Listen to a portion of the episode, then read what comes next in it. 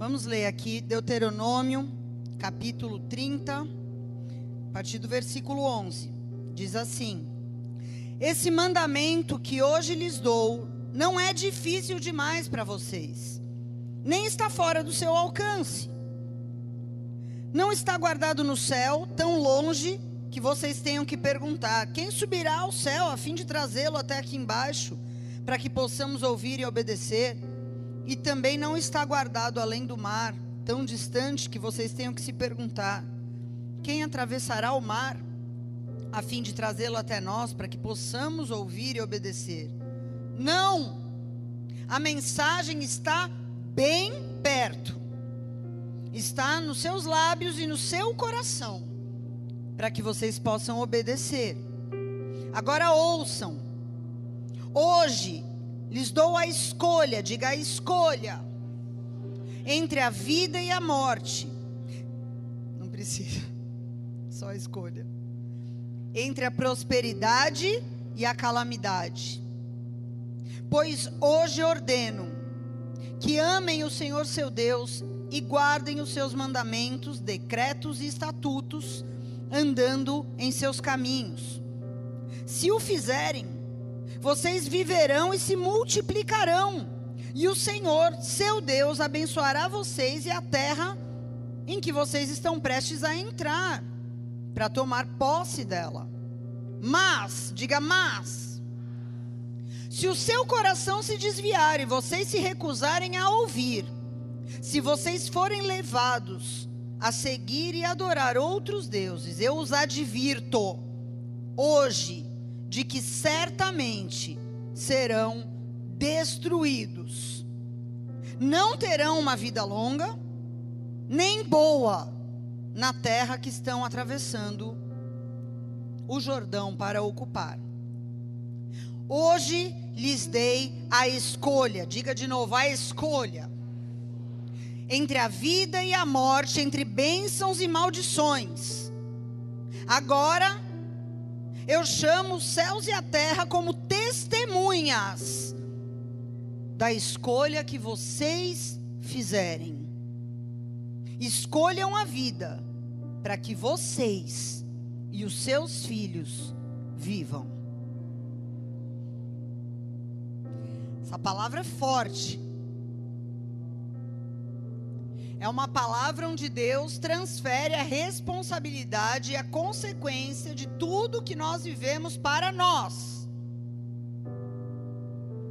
Eu já fiz essa oração tosca e acredito que muitos já devam ter feito também. Deus, tira meu livre-arbítrio. Quantos já fizeram essa oração? Eu não sei escolher, Deus, escolhe para mim. Sinto te informar, Deus não vai fazer isso. Deus ele vai te dar decretos, mandamentos, estatutos, princípios para você escolher e tomar sua decisão. Para que você se responsabilize pelas suas escolhas, porque é muito fácil. Você fala, Deus escolhe, depois você não gosta do resultado, você põe na conta de Deus. Você se isenta totalmente da responsabilidade das suas ações. Sinto muito, mas essa oração é uma oração que não será respondida. Porque desde a criação do mundo, Deus vem tentando ensinar os homens a fazer escolhas. E de que forma Deus ensina? Deus estabelece limites, Deus aplica princípios, ensina para o homem e deixa ele decidir se ele quer obedecer ou não. Deus poderia escolher diferente, Ele poderia nos privar disso. Mas Ele escolheu nos dar o livre-arbítrio, Ele escolheu nos dar o direito e a capacidade de escolher. Seria muito mais fácil Deus controlar a sua criação. Imagina se Deus nos privasse de fazer escolhas e Deus escolhesse tudo por nós. Mas você há de concordar comigo que isso seria uma manipulação da parte de Deus, sim ou não? Seria uma manipulação. E o que, que ia acontecer em decorrência dessa manipulação? Deus nunca conheceria o nosso coração. Deus nunca conheceria de verdade qual é a nossa vontade, porque se a gente não tem direito de escolher, se Ele já escolheu, já determinou tudo, nós seríamos como robôs. E quem ama dá liberdade. E Deus ama. Ele não quer que ninguém fique preso a Ele, ninguém ande com Ele, sem o direito de escolher não andar. Ele nos deu liberdade para escolher. Nós queremos abrir mão do direito de escolher muitas vezes, para nos isentar da responsabilidade, porque também essa é a nossa mentalidade. Se a gente pudesse controlar todo mundo, a gente faria isso. Essa é a nossa tendência, mas Deus não é assim. Amém? Então tire essa ideia da sua cabeça, porque Deus não pensa como nós pensamos. Deus é puro. E Deus nos deu liberdade porque Ele quer conhecer o nosso coração, e Ele quer nos amar, e quer que esse amor seja correspondido de forma voluntária, por nossa escolha. Quando a minha filha era pequena, a minha filha de 14, eu não tinha esse entendimento. Eu decidia tudo por ela e que não queria, tinha que fazer na marra. E um dia eu estava lendo um livro de um educador, que não é cristão, mas um livro muito bom, um livro praticamente impecável sobre educação de filhos. E ele colocou algo ali que mudou minha perspectiva. Ele disse: tem coisas que são inegociáveis. Por exemplo, tomar banho, escovar dente, ir para a escola é inegociável. Querendo ou não querendo, você vai. Porque tem que ir. É a vida. Você tem que tomar banho, você tem que se limpar, você tem que escovar o dente, você tem que comer na hora que eu falar. Mas tem coisas que você, como pai e mãe, ele dizia no livro, você tem que aproveitar como oportunidade para deixar o seu filho escolher e sofrer a consequência da escolha que for errada. Hum, falei, então tá, vamos começar. Então, filha, arruma a tua cama ali. Ah, não quero arrumar, tudo bem. Mas você não vai assistir desenho por dois dias. Não precisa arrumar. Ah, então vou arrumar. Você pode escolher, não estou te obrigando. Mas você não vai assistir desenho. Brigou com o irmão. Filha, pede perdão pro seu irmão. Tudo bem, você não vai no aniversário da tua amiga. Não precisa pedir perdão. Eu não vou te obrigar a pedir perdão se não é de coração, se você não entendeu. Mas você não vai sair para se divertir na festa sem se acertar com o seu irmão. É uma escolha sua, é um direito seu. E isso é didático, porque assim foi muito mais fácil educar minha filha do que da forma que eu estava fazendo antes. Tentando escolher por ela e fazer com que ela fizesse na marra, sem entender que haveria consequências caso ela escolhesse outra coisa. Estão comigo? Amém? Então, nosso objetivo hoje é colocar algumas reflexões para que você possa entender que as suas escolhas determinam o seu destino. No curto, no médio, no longo e no eterno prazo. Tem pessoas que não têm uma perspectiva além dos próximos cinco minutos. Tudo que dá na telha da pessoa ela faz, porque ela não tem uma perspectiva de médio, longo e eterno prazo, ela só pensa no agora. A carne grita lá, depois eu vejo. Só que você está construindo um destino em Deus. Então as tuas escolhas são muito importantes. Então a primeira coisa que eu quero te dizer é isso: que as escolhas que você faz todos os dias nas menores coisas estão construindo o teu destino no curto, médio, longo e eterno prazo. E a segunda coisa que eu quero te dizer é que você não pode escolher o que acontece na tua vida. Isso é verdade. Tem coisas que estão além do nosso alcance de escolha. Mas você pode sim escolher o que você vai fazer com isso que te acontece. Você pode escolher sim como você reage a cada novo acontecimento da tua vida, seja ele bom, mal ou duvidoso. Amém? Amém ou não? Tá todo mundo aqui? Então nós vamos falar sobre algumas escolhas básicas que você pode e com certeza vai ter que fazer todos os dias da sua vida. Escolhas que vão fazer toda a diferença no desfecho do seu dia, no desfecho do seu mês, no desfecho dos seus anos, até que você se encontre com Cristo e preste contas. Porque a Bíblia é clara em dizer que nós vamos prestar conta de todas as nossas escolhas. As nossas obras são frutos das nossas escolhas.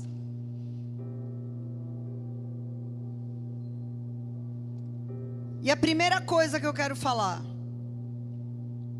é que você pode escolher as suas palavras. Diga, eu posso escolher as minhas palavras.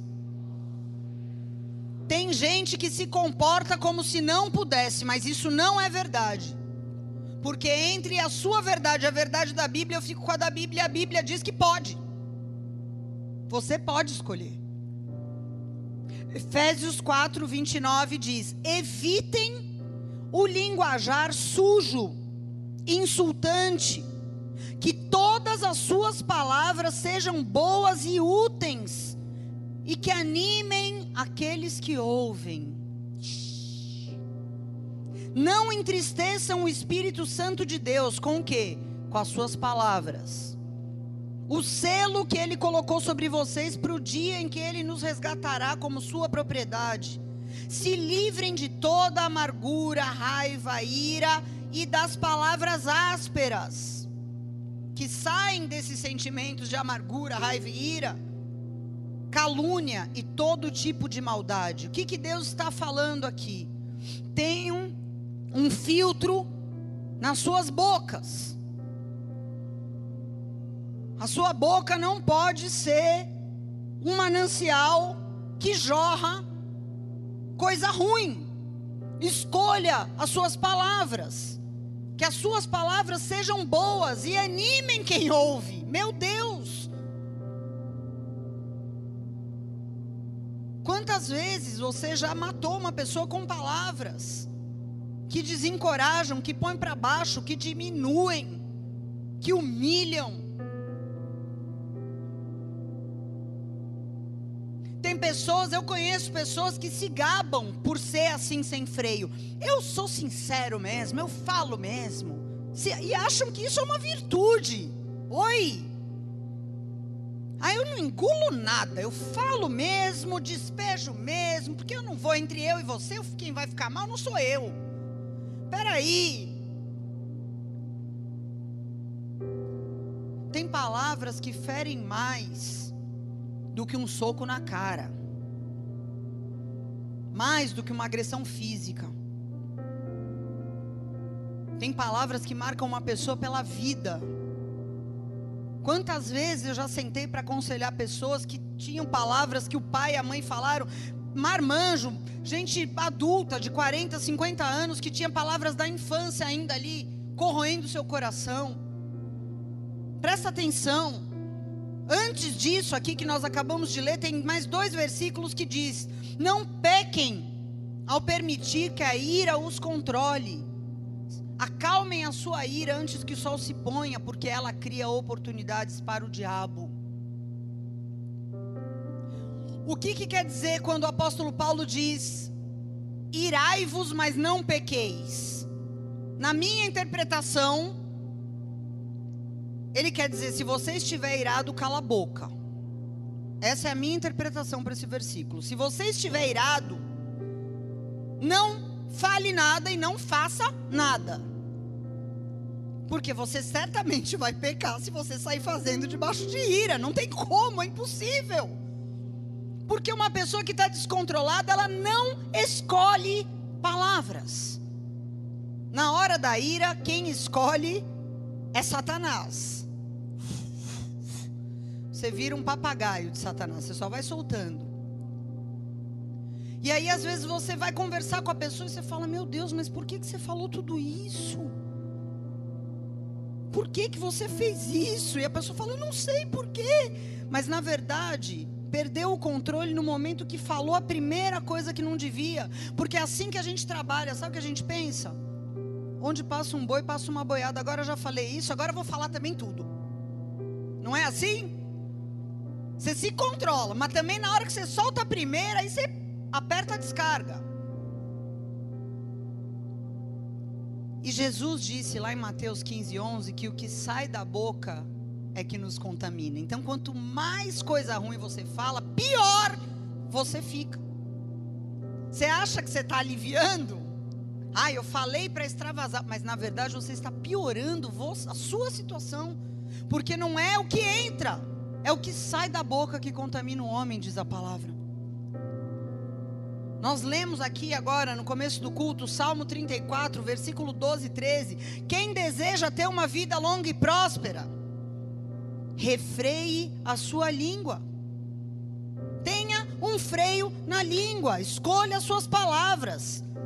Deus pode te ajudar? Pode, mas você escolhe o que vai sair. Você escolhe. Davi orou lá no Salmo 141, versículo 3, ele, Senhor, põe guarda nos meus lábios para eu não pecar contra ti. A palavra de Deus diz lá em Tiago, eu não me lembro agora o versículo exato, mas ele diz que aquele que controla a sua língua é perfeito, é uma pessoa perfeita, porque todo mundo tem dificuldade. E quantas pessoas têm se ferido e ferido a outros por não escolher aquilo que sai. Paulo diz lá em Colossenses 4:6 que a sua palavra seja sempre com graça. Então quer dizer, eu posso falar a verdade para alguém, mas não com ira, não com maldade. Eu posso falar desde que seja com graça. A verdade sem a graça, ela pode matar temperada com sal, para que você saiba como responder a cada um. Que Deus nos habilite a escolher as nossas palavras, amém? A pensar. O nosso filtro aqui, ó. Pensar antes de falar, filtrar o que você pensa, escolher só liberar aquilo que for para edificação e que você tiver certeza que a motivação é boa. Se não, passa o zíper na boca. Escolha as suas palavras. Isso vai fazer toda a diferença na tua vida. Eu escrevi até um livro há uns anos atrás, Laços da Boca Tola. Porque a Bíblia diz que aquele que fala muito peca muito. Quanto mais quando você está desequilibrado, descontrolado, irado, amargurado, angustiado, com raiva de alguém, você só vai armar laços para a tua própria alma e só vai ferir as pessoas e essas escolhas vão te custar caro lá na frente. Pastor, agora você está falando aí, eu estou me lembrando de um monte de coisa que eu falei hoje mesmo, essa semana. Você ore a Deus, fala, Senhor, eu quero recolher essas palavras para que elas não deem fruto. E põe guarda nos meus lábios, me ajuda, me dá domínio próprio para que aquilo que sai de mim gere vida e não morte.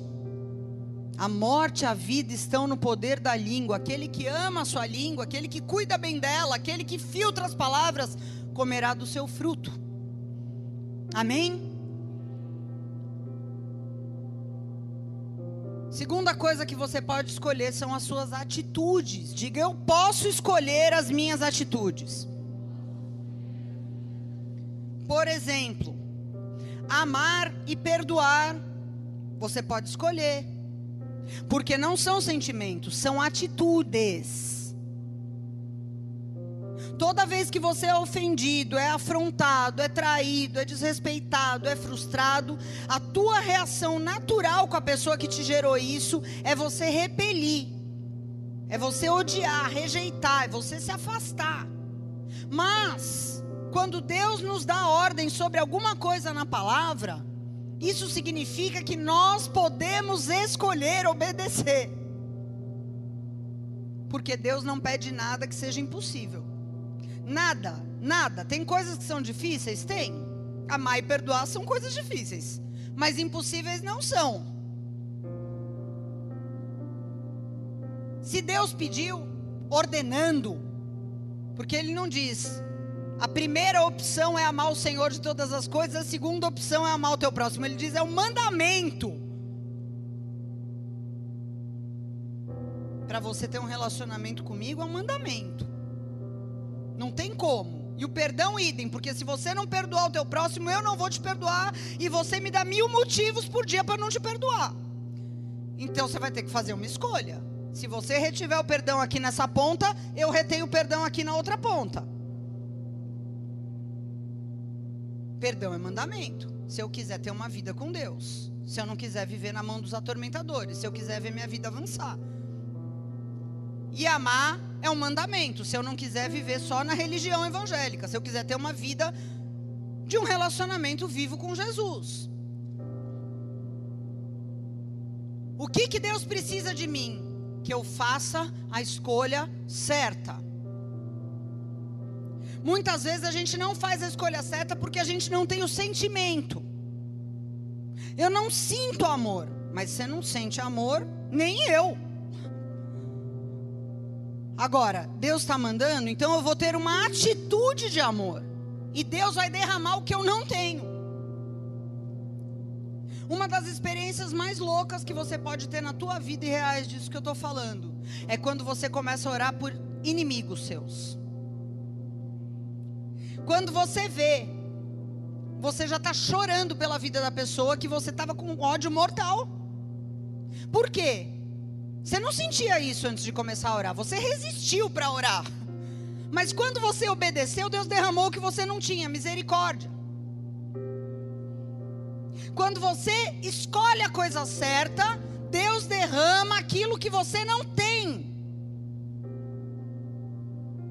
Nossa natureza é inclinada para o mal. Mas quando a gente escolhe ter a atitude de amar, a atitude de perdoar, a atitude de dar sem o interesse de receber nada, a atitude de tentar de novo e de novo, a atitude de falar a verdade, mesmo que isso custe tudo na nossa vida, Deus nos respalda e derrama o que nós não temos. É fato. É fato. Posso te falar uma coisa? O que é realmente difícil é o primeiro passo. Porque o primeiro passo é aquele momento em que você está na luta interna. Com a tua mágoa, com a tua dor, com o teu medo. Porque e se eu perdoar e for traído de novo? E se eu me aproximar e a pessoa me machucar de novo? Você fica nessa luta entre a tua dor, teus sentimentos e a vontade de escolher o que você sabe que é certo, porque a palavra diz. Mas quando você escolhe ter a atitude certa por fé, imediatamente após a tua escolha, Deus vem com paz, com sentimento de regozijo, de uau! Que maravilha, eu consegui fazer a escolha certa. Aí você pode me perguntar, pastora, mas por que, que Deus não libera antes para me encorajar, né? Por que, que Deus não vem com essa injeção de ânimo antes de eu dar o passo e de ter atitude? Porque Deus quer que você aprenda a andar por fé e não por sentimentos. É por isso. Hebreus 10, 38 diz: O meu justo viverá pela fé, o Senhor diz. Obediência é escolher pela fé obedecer ao Senhor. É você fazer sem sentir, sem ver. Porque você crê em Deus, você crê que Deus é mais sábio que você, você diz que Ele é teu Senhor, então você escolhe fazer o que Ele diz, mesmo sentindo outra coisa. Amém? Amém? Deus está anotando o teu amém.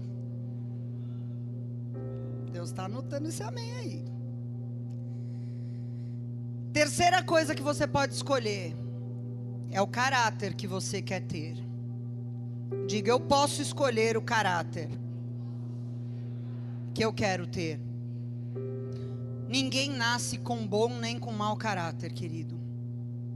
O caráter de uma pessoa é formado pelas situações que essa pessoa vai vivenciando e pelas escolhas que ela vai fazendo ao longo da vida. Isso vai moldando o seu caráter desde a infância. O que, que, é o meu caráter, pastor? O seu caráter é quem você é quando ninguém está vendo. É o que você escolheria se você soubesse que ninguém vai ficar sabendo. Esse é o seu caráter. Deus conhece o nosso verdadeiro caráter.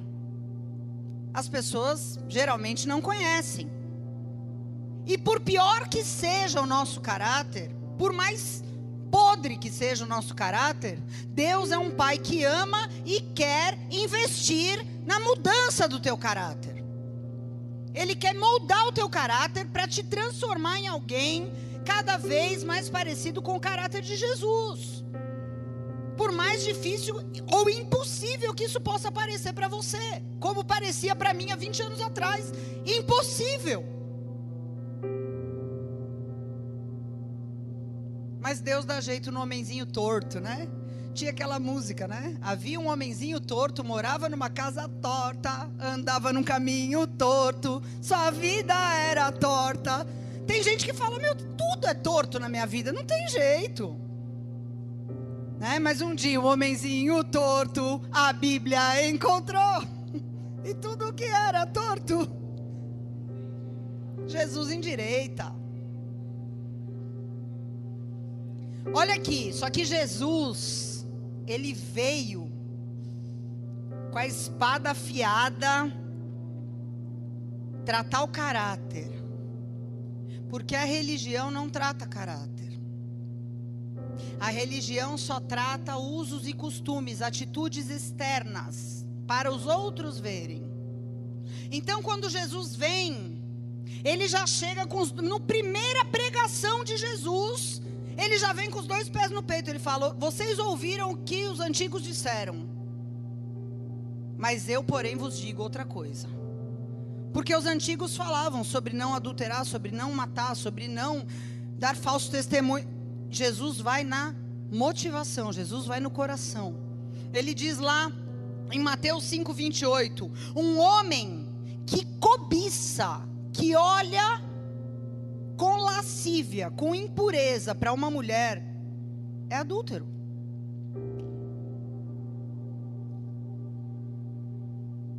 Porque os religiosos acusam quem é pego no ato. Mas ele diz: Você está cheio de lascívia, de impureza e de adultério aqui. Aqui. O que, que você está falando? Quantos hipócritas religiosos defendem a família tradicional e massacram pessoas que passam luta com gênero? E são viciados em pornografia. Adúlteros. Não, mas nunca cheguei às vias de fato. Cala tua boca. É isso que Jesus está falando. Cala tua boca. Eu estou falando de caráter, eu não estou falando se você deitou ou não deitou, se você fez ou não fez. Eu estou falando do teu coração, do que passa na tua mente. Estou falando de caráter. Você pode até não ir nos finalmente, em várias situações. Mas se no íntimo você cultiva, no seu olhar, se você se sente motivado quando alguém olha para você com um olhar, 43. É porque o seu caráter é deformado.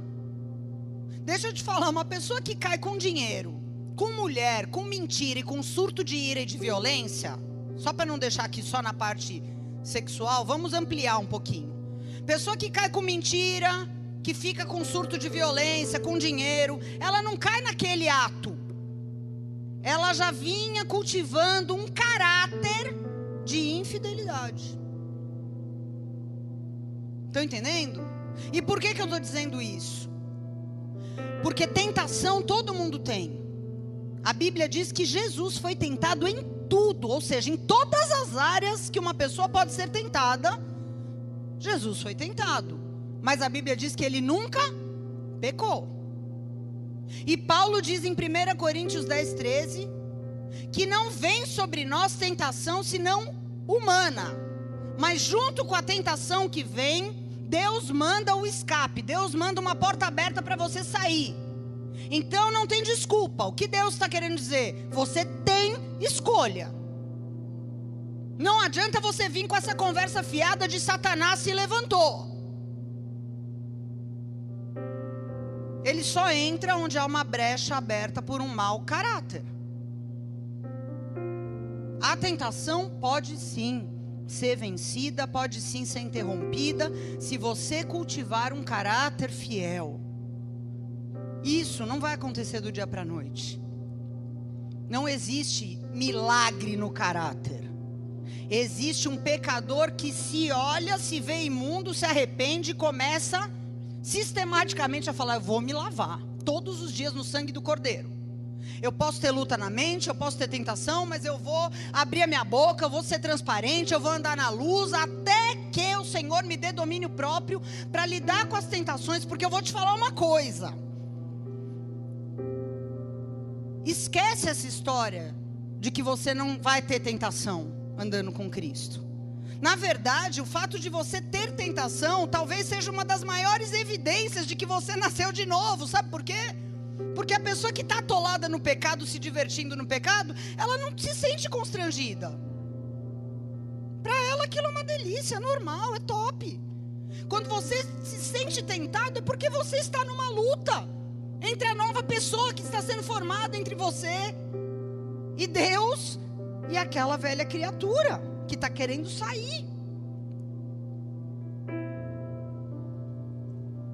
Nós precisamos entender que a Bíblia não afirma em nenhum versículo que você não vai ter tentação, que você não vai ter aflição. Mas a Bíblia diz que Deus dá graça para você vencer a tentação. Talvez tenha lutas que você vai passar até o último dia da tua vida e não tem nada de errado com isso, desde que você não caia no pecado e fique na prática. Como um bom soldado de Cristo, vencendo cada tentação e se aprontando para a próxima. Vencendo uma e se aprontando para a próxima. Amém? Olha só, olha só o que Davi fala aqui. Salmo 119, dois versículos, top, 29 e 30. Ele está orando.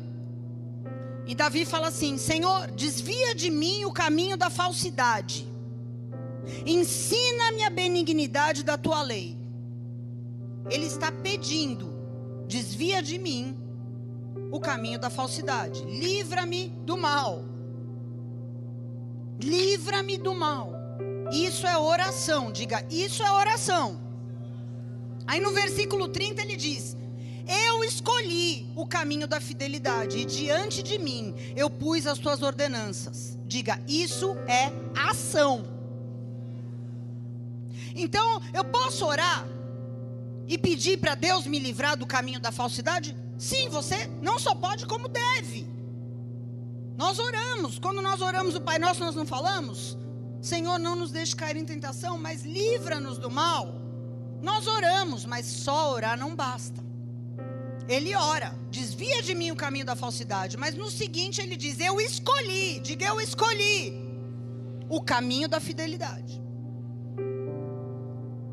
Não basta só você orar, se na hora H você não escolher o caminho da fidelidade. Portanto, você tem que escolher a fidelidade, porque todos os dias você será tentado a ser infiel a várias coisas. Você vai ter que escolher ser fiel a Deus. Você vai ter que escolher ser fiel ao teu cônjuge, aos teus filhos, aos teus irmãos em Cristo a pessoas que te rodeiam e te veem como um filho de Deus. Você tem que escolher ser fiel ao teu chamado. Você tem que escolher ser fiel aos votos que você tem particulares com Deus. Você tem que escolher o caráter que você quer ter. Porque isso não é determinado por Deus, nem por Satanás, tá? Ele só se aproveita das suas más escolhas para te rotular canalha, traidora, mentirosa. Ele se aproveita, mas a escolha ele não faz. Tem uma ideia em religiões espiritualistas de um conceito de karma, né? De um fatalismo, tipo, pessoa nasceu assim, ela é assim, agora só vai ter jeito na próxima encarnação, as pessoas que creem nisso. Mas eu posso te falar, o evangelho não comunga com esse tipo de ideia. Não existe fatalismo no evangelho. Ninguém nasce fadado a ser um mau caráter. Ninguém. Todos os dias você pode escolher: Deus, eu quero ser mudado. Eu quero ser moldado, Senhor. E sabe como Deus vai moldar o teu caráter? Te deixando fazer escolhas. Não tem outro jeito. Para você provar que o desejo do teu coração de ser mudado é verdadeiro, Deus vai falar: tá bom, então escolhe aqui A ou B. Aí você, escolhendo A, ou B vai mostrar se aquilo que você tanto fala, que quer mudar, que quer melhorar, se é verdade. Amém? Você também pode escolher como você vai viver cada dia da tua vida. Diga, eu posso escolher como eu vou viver cada dia. E quando eu digo como, eu digo com que ânimo eu vou viver cada dia da minha vida.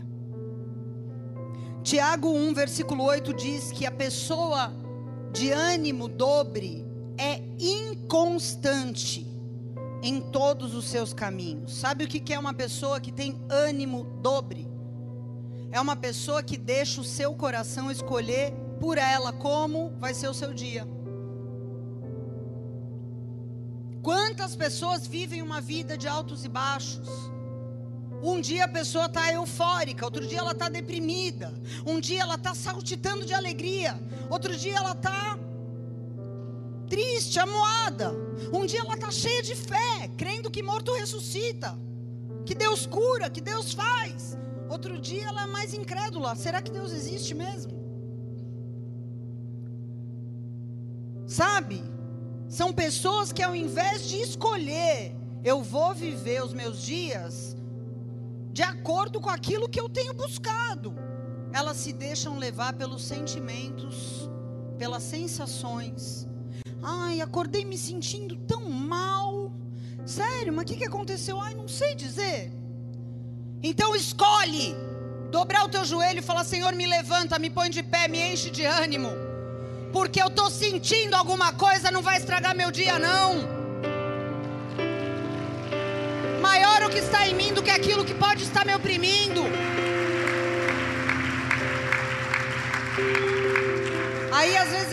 De algumas pessoas, eu falo, ai meu Deus. Mas isso não pode acontecer? Pode, vai acontecer, acontece comigo também. Mas você tem que escolher. Ou você vai ceder ao teu sentimento ruim e vai acolher ele como um ursinho. Ai, que sensação de opressão. Vou ficar na cama, não vou tomar banho. Ou você vai falar, eu vou guerrear, eu vou viver o dia que o Senhor fez para mim hoje. Você escolhe. Amém?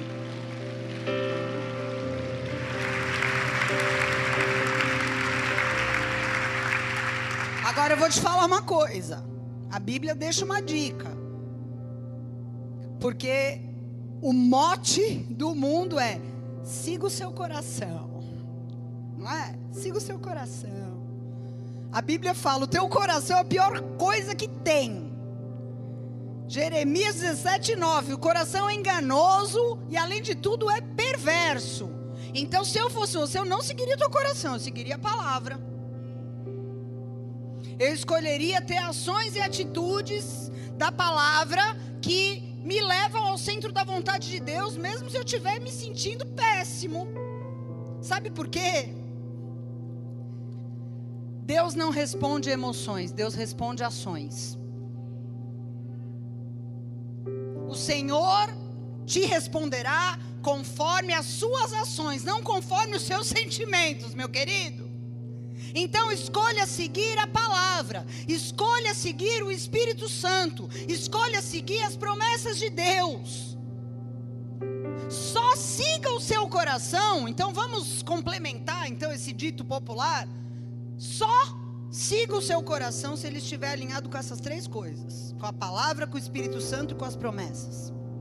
Aí tudo bem, se estiver alinhado, pode seguir. Se não, não siga. Você também pode escolher Quinta coisa, os seus relacionamentos. Diga, eu posso escolher os meus relacionamentos. Tem gente que acha que não pode também. Que vive em cadeias de dependência emocional, com situações que são verdadeiras prisões para a tua vida, mas não é o que a Bíblia diz. A Bíblia diz que você pode escolher. E tantas pessoas eu tenho visto perderem coisas por não escolherem com prudência quem vai estar do teu lado. Importante, alguém disse, tão importante quanto lutar numa guerra é quem vai lutar do teu lado. Você não pode pôr qualquer pessoa do teu lado. Não é todo mundo que pode saber dos teus sonhos, não é com todo mundo que você pode confidenciar teus problemas. Quantas pessoas enterraram seu chamado porque escolheram errado um parceiro na vida sentimental? Quantas pessoas perderam projetos de uma vida inteira porque fizeram sociedade com a pessoa, escolheram o sócio errado? Quantas pessoas se corromperam, estavam indo bem, mas começaram a escolher amigos errados? Nós não podemos viver isolados, nós não queremos viver isolados, porque o Evangelho, ele é social. Você precisa se relacionar. Amém? Não é para você se converter e morar num mosteiro, se isolar do mundo inteiro, porque daí é muito fácil ser crente. O difícil é você ser social. Agora, você precisa escolher com quem você vai compartilhar a tua vida, os teus sonhos, o teu futuro.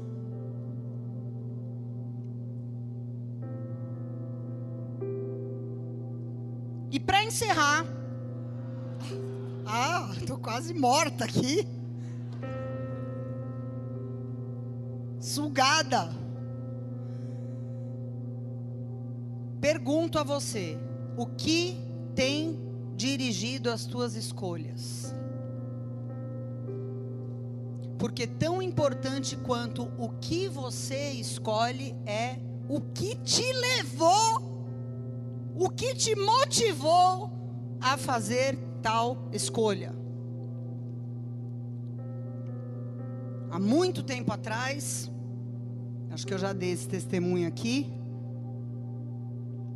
eu decidi que nós não teríamos um segundo filho, porque quem sofre é a mãe, né? Por isso que eu falo, eu decidi. E o pastor me apoiou porque eu fiquei muito doente. Né? Minha filha foi dormir a primeira noite dela com três anos e um mês de vida, imagina. Três anos e um mês, levantando 15, 20, 30 vezes durante a noite para atender a bichinha. Chorava com vontade. E eu fiquei doente, obviamente, né? Porque a privação de sono é uma das piores torturas para um ser humano. Então nós decidimos, né? Eu conversei com o pastor, falei, amor, não tem como. Não dou conta. Imagina se vier outra criança que chora desse jeito, mais três anos acordada. Não dá, né? Mais um ano é a grande tribulação. Três mais quatro, acabou. Jesus volta. Não, não, não, não, não, não, não, não, não. Por quê? Porque eu tinha medo de que se repetisse a mesma situação da privação de sono, que foi muito traumática para mim. E aí, um dia, eu estava aqui no corredor com uma pastora amiga nossa que veio nos visitar. E ela, ah, e aí, quando vocês vão ter o teu filho? Tal. Eu falei, ah, não, pastor, a gente não vai ter. Tal. Ela, sério? Por quê? Eu falei, ah, não, porque aconteceram várias coisas, né? Tal. Ela falou, mas. Ela baixou o óculos, assim, ela usava, ela o óculos e falou, minha filha, ela é nordestina, minha filha, você tem o direito de escolher não ter. Mas o medo não pode decidir por você. Na hora, sem brincadeira, parece que era o próprio Deus falando comigo ali. Eu fiquei petrificada. me deu muito temor, porque eu falei, realmente, o que está decidindo por mim é o medo. Porque eu tenho medo de passar por tudo de novo, eu bati o martelo, fechei a porta e falei: não quero saber, não vou passar mais por isso. E eu estou te contando isso porque do outro lado do medo geralmente estão as melhores coisas da nossa vida. Porque o meu filho é o meu melhor amigo. E eu podia, por ter escolhido pelo medo, ter sido privada. Imagina. E muitas vezes a gente escolhe de forma errada, porque a gente deixa o medo decidir, a ansiedade decidir, a pressão das pessoas em cima da gente decidirem por nós. Então eu quero deixar alguns conselhos para você. Não deixe de fazer algo se você identificar que você não está fazendo por medo, porque isso não é um motivo racional. Isso é um motivo emocional e você tem que tratar e submeter as suas emoções a Deus. Não deixe de fazer ou não faça nada movido por ansiedade, porque você não aguenta esperar. Não faça escolhas contaminadas por motivações erradas. Não faça escolhas quando você estiver movido por vaidade, quando você estiver movido por competição, quando você estiver movido por orgulho. Não faça isso. E se você não consegue identificar a sua motivação, eu te aconselho a buscar uma pessoa madura para te ajudar a identificar. Porque às vezes tem pessoas maduras que andam com a gente que veem coisas que nós não vemos. Salmo 25, 12 diz: Qual é o homem que teme ao Senhor? Este lhe ensinará o caminho que deve escolher. Ele está dizendo: se você teme ao Senhor, o Senhor vai te ajudar. Ele não vai escolher por você, mas ele vai te ajudar a escolher certo.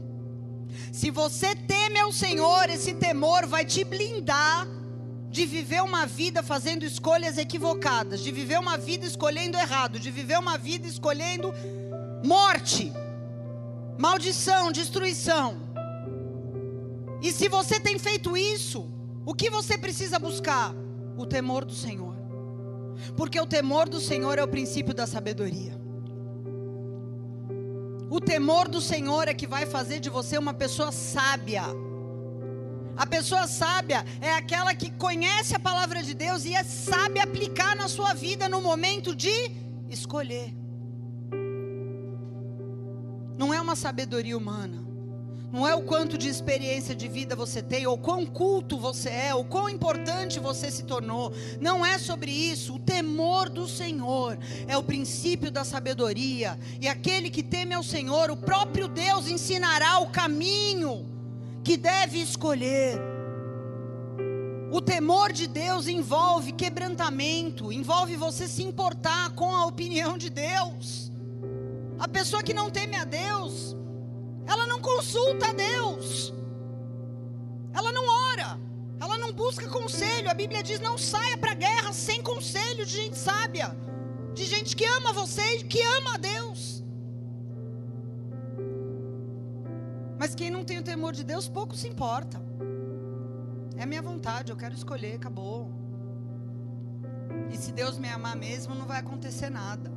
Porque olha aí, tantos ímpios prosperam, o sol nasce para todos.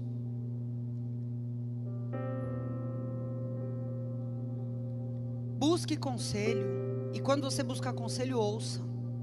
Não busque conselho para amassar, fazer uma bolinha e jogar fora. A intimidade com Deus nos ajuda a escolher. Então eu arrisco dizer que quem é íntimo de Deus erra muito menos. Amém? A intimidade com Deus é que vai te livrar de escolher mal.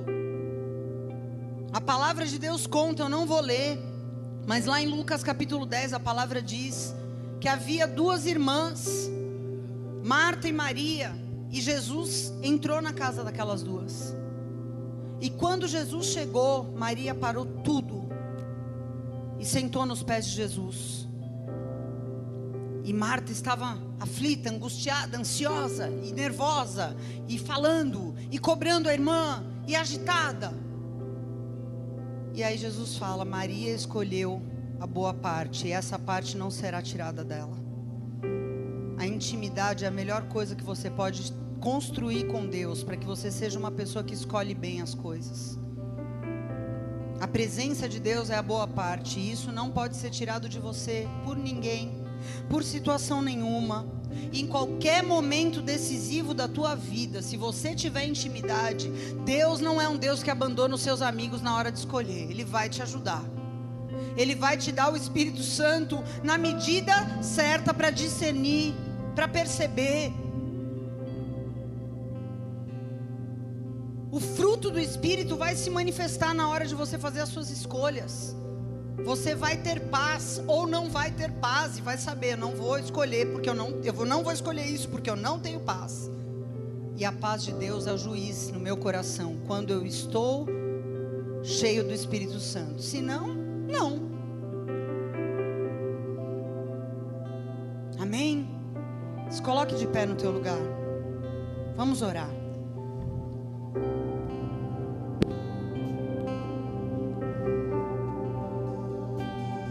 Tudo isso que nós falamos, o que você tem que considerar, é onde as tuas escolhas vão te levar nos próximos anos da tua vida. Como as tuas escolhas estão te preparando para o teu encontro com Jesus. Como as tuas escolhas estão blindando você para nos piores dias que estão vindo sobre a terra para que você permaneça fiel à aliança que você tem com Deus hoje. Como as tuas escolhas estão te blindando para que você não perca aquilo que Deus hoje colocou na tua mão. Aquilo que você conquistou no Senhor até aqui. Como as tuas escolhas estão trabalhando a teu favor ou contra você. Como está o teu coração? Apresente o teu coração diante do Senhor. Feche para mim. As tuas escolhas estão te levando para onde?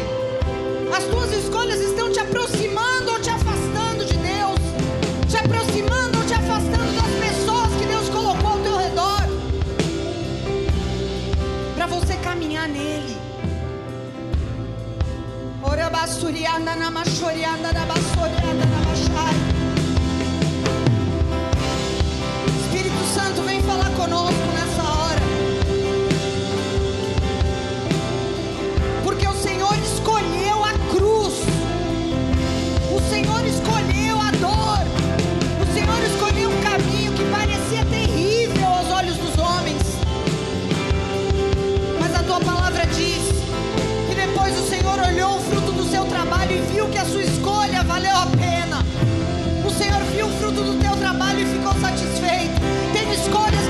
custar muitas coisas.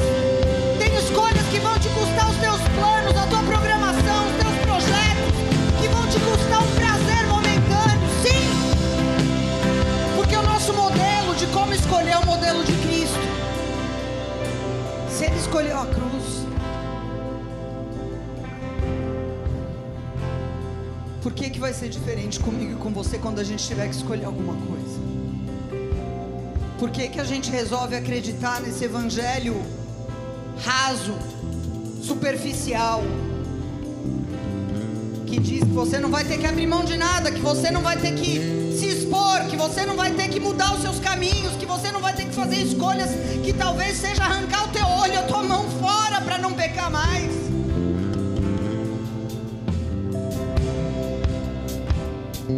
Mas se você seguir o exemplo de Cristo, a única coisa que eu posso te dizer que a Bíblia garante que vai valer.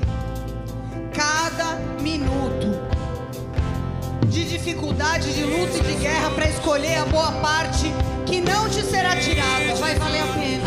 Lá na frente.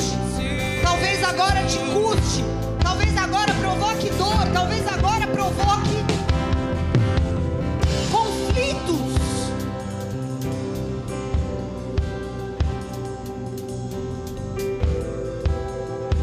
está te preparando para a eternidade. Na eternidade nada mais vai ser tirado. Na eternidade nada mais vai ser tirado. Nós estamos